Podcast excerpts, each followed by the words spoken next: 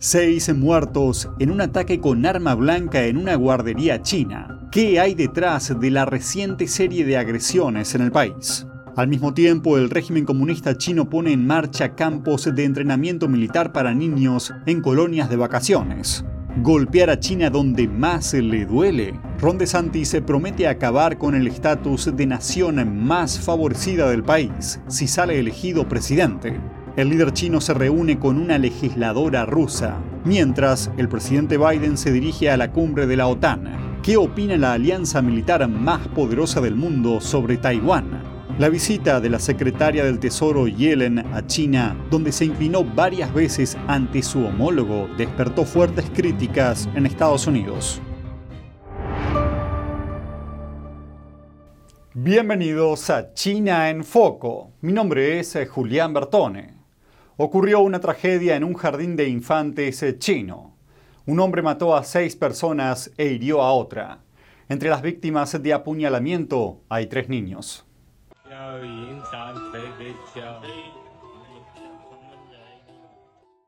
El incidente ocurrió en la provincia china de Guangdong, al sur del país. Las autoridades detuvieron a un sospechoso de 25 años, pero la policía no dio detalles sobre el motivo. Los ataques violentos aumentaron en todo el país en los últimos años. El año pasado un hombre mató a tres personas e hirió a seis en una guardería de la provincia de Jiangxi. En 2021 otro atacante mató a apuñaladas a dos niños en el sur de China. Un hombre de Anhui también apuñaló mortalmente a seis personas. Expertos afirman que los agresores suelen ser personas con profundos agravios que buscan venganza. Los factores desencadenantes varían, desde el desempleo a las malas condiciones económicas o los problemas mentales, pero un politólogo chino declaró a la BBC que este fenómeno refleja la ansiedad y la frustración subyacentes en la sociedad china, y como la gente no puede celebrar reuniones o protestas para desahogar sus frustraciones, recurren a los ataques violentos.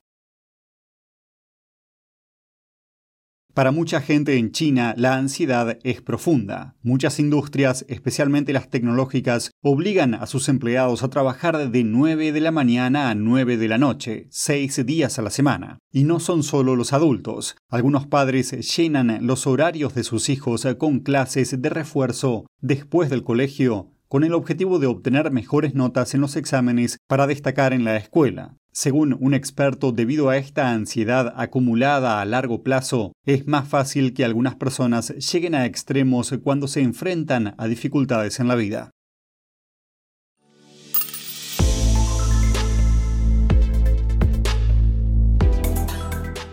Al parecer, aprender a manejar armas de fuego es la clave para una infancia equilibrada, al menos según el Partido Comunista Chino.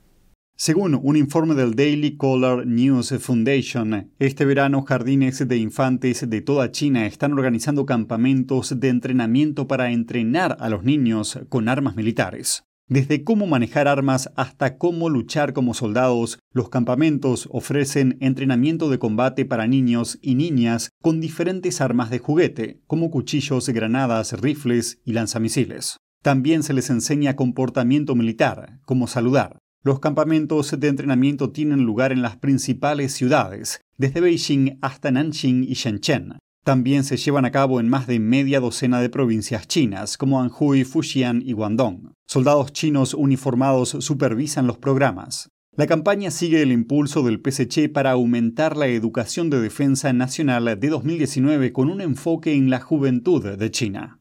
Beijing también ordenó a las escuelas eh, que presenten actividades relacionadas eh, con la defensa en 2022. Expertos dicen que el creciente impulso para militarizar a la juventud de China puede ser algo más que impulsar el llamado patriotismo en la próxima generación. Su objetivo podría ser preparar a los futuros soldados para los inevitables planes bélicos del régimen comunista chino.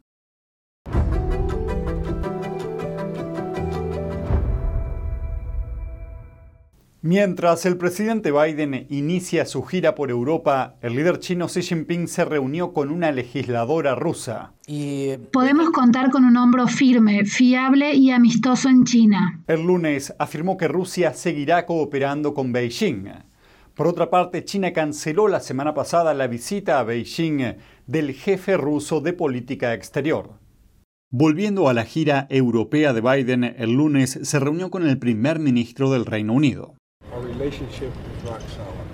Ambos hablaron de proporcionar a Ucrania apoyo para ganar la guerra contra Rusia. El siguiente punto en la agenda de Biden es la cumbre de la OTAN, una reunión de la alianza militar más poderosa del mundo. Se prevé que Ucrania ocupe un lugar destacado en el debate. En un artículo de opinión publicado el lunes, el secretario general de la OTAN, Jens Stoltenberg, escribió que China está observando de cerca la guerra de Rusia contra Ucrania. También mencionó que los líderes de Japón y Corea del Sur compartían con él la preocupación de que lo que está ocurriendo hoy en Europa podría ocurrir mañana en Asia, es decir, una posible invasión china a Taiwán. Pero Stoltenberg dijo que la OTAN no ve a China como un adversario. Un funcionario de la OTAN también dijo que la alianza no está involucrada con Taiwán, añadiendo que no es parte de la responsabilidad del organismo. Stoltenberg señaló que la OTAN debe comprometerse con China en cuestiones como el clima y la proliferación nuclear, y que China debe utilizar su influencia sobre Rusia para poner fin a su guerra en Ucrania.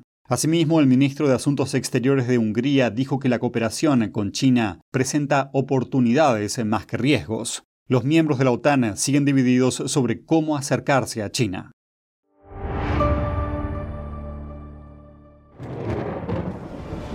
Los expertos dicen que lo que pasa en China termina pasando en el resto del mundo. Pero ¿qué pasa en China realmente? Pocos se animan a contarlo. Censura y ocultamiento, persecución de creencias, vigilancia extrema y crédito social. Mírelo antes en China en Foco y entérese de primera mano de noticias que le gustaría saber antes que nadie. Mírenos en YouTube y en Epoch TV del Epoch Times en español, de lunes a viernes a las 7 de la tarde, hora del este. Golpear a China donde más le duele. Esa es la sugerencia del precandidato presidencial Ron DeSantis. El gobernador de Florida promete acabar con el estatus de nación más favorecida de China si llega a la presidencia. DeSantis dijo lo siguiente a Fox News.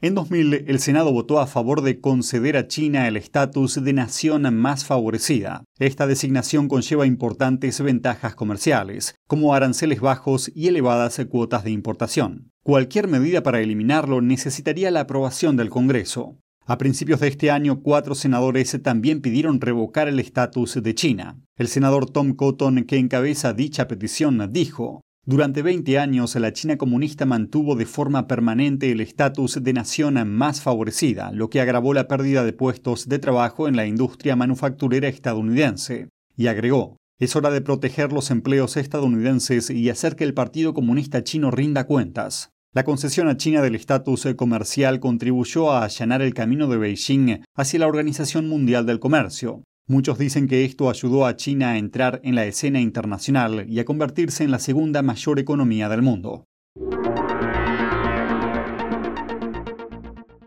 La secretaria del Tesoro estadounidense Janet Yellen regresó de su viaje de cuatro días a China. Yellen dice que dijo a los funcionarios chinos que Estados Unidos no permitirá que su seguridad nacional se vea comprometida, incluso a costa de intereses económicos. Yellen afirma que las conversaciones en Beijing fueron directas y productivas. Aunque el viaje no dio lugar a ningún avance importante entre los dos países, Yellen dice que pudo presionar a sus homólogos chinos sobre las prácticas económicas injustas del régimen. Fair treatment is critical so American firms and workers compete on a level playing field and benefit economically from trade and investment with China and the huge market it presents for American goods and services. I also expressed my worries about a recent uptick in coercive actions against American firms. La visita se produjo pocos días después de que China tomara represalias en una guerra tecnológica contra Estados Unidos, anunciando restricciones a las exportaciones de dos materiales estratégicos necesarios para fabricar semiconductores, paneles solares y vehículos eléctricos. Yellen defendió las medidas comerciales de Estados Unidos que, según China, obstaculizan sus industrias tecnológicas y aseguró que Estados Unidos no pretende desvincularse de China Yellen calificó la idea de desastrosa para ambos países, desestabilizadora para el mundo y prácticamente imposible de llevar a cabo. We want a dynamic and healthy global economy that is open, free and fair. La secretaria del Tesoro afirma que Estados Unidos se propone diversificar las cadenas de suministro críticas y seguirá tomando las medidas específicas necesarias para proteger sus intereses nacionales y los de sus aliados. I feel confident that we will have more frequent and regular communication. La Comisión sobre el Robo de la Propiedad Intelectual estadounidense estimó en 2017 que la economía de Estados Unidos sufre una pérdida anual de hasta 600 mil millones de dólares debido al robo de propiedad intelectual del régimen chino cada año.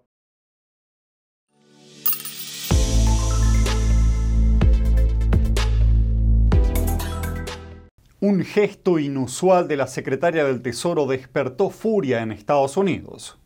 Imágenes muestran a Yellen acercándose a su homólogo chino antes de una reunión en Beijing el sábado. A continuación, hace tres reverencias mientras estrecha la mano del funcionario chino. El funcionario, por su parte, se mantiene erguido. Un ex empleado de la Casa Blanca declaró al New York Post que los funcionarios estadounidenses nunca deben hacer reverencias, agregando que las reverencias de Yellen son exactamente la óptica que quiere China. El ex asesor del Departamento de Estado Christian Wheaton también opinó en Fox News. Yellen bowed at least three times to her Chinese counterpart today. It's completely bizarre. En un tuit, el escritor Max Murray calificó como una ruptura del protocolo que un funcionario estadounidense se incline y señaló, el homólogo chino de Yellen no correspondió e incluso retrocedió para darle más espacio para inclinarse. A lo largo de la historia, las personas de fe han sido puestas a prueba para defender sus creencias, y el siglo XXI no es la excepción. Pero en un mundo modernizado hay una batalla que no solo busca destruir a los creyentes, sino a cada persona. Porque hay mensajes que dan un gran lugar a confusión y que terminan siendo un diálogo con el mal. What we are called upon is to have is to tell the truth, to stand for the truth no matter what. Otherwise, we're going to see a period of darkness like we have never seen before.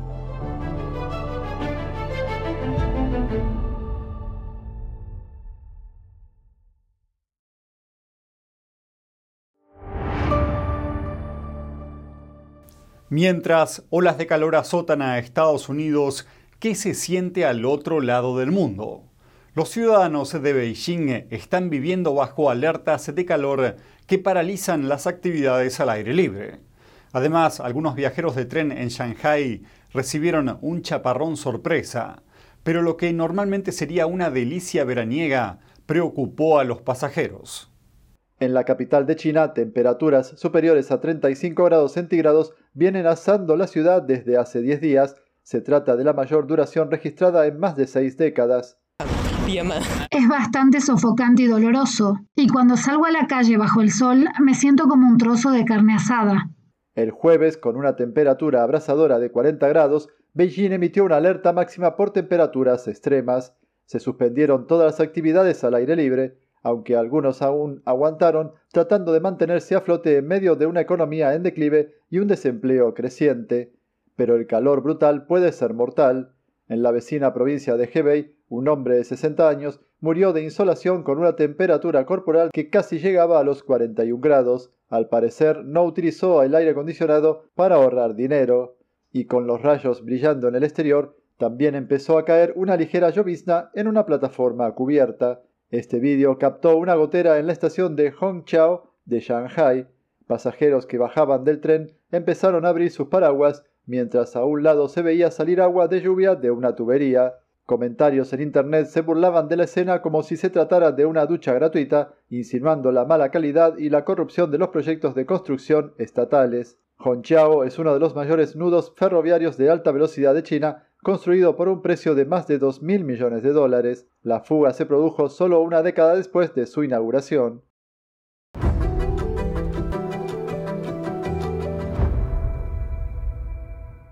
¿Importa la apariencia? Un licenciado chino dijo que sí y se encontró con la ley.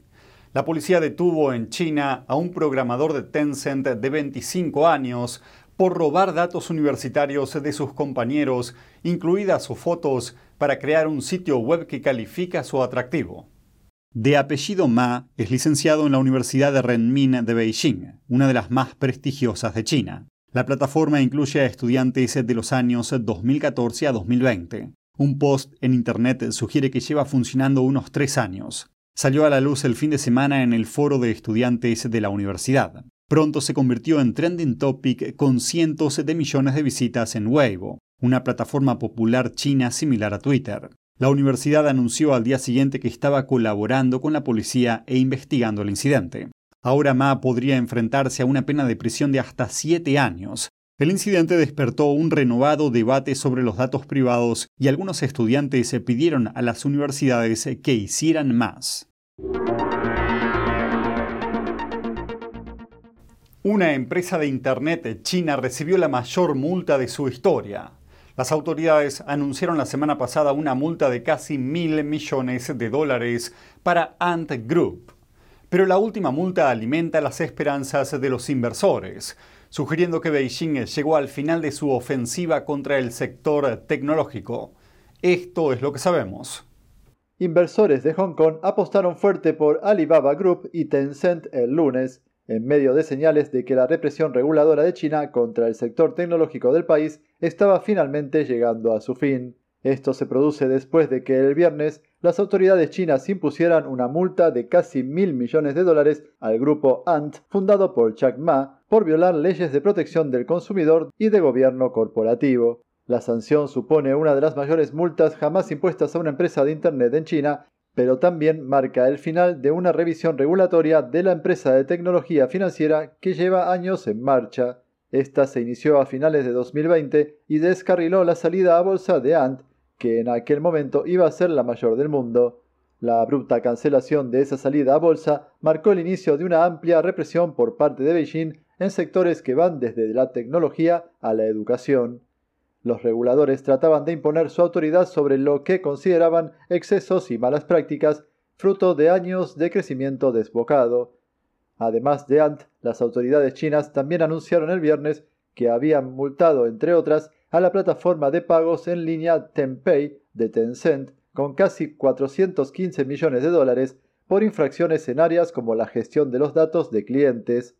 El Banco Central de China declaró el viernes que la mayoría de los principales problemas de estas empresas de plataformas ya fueron rectificados y que los reguladores pasarían ahora a centrarse en empresas concretas a la regulación general del sector.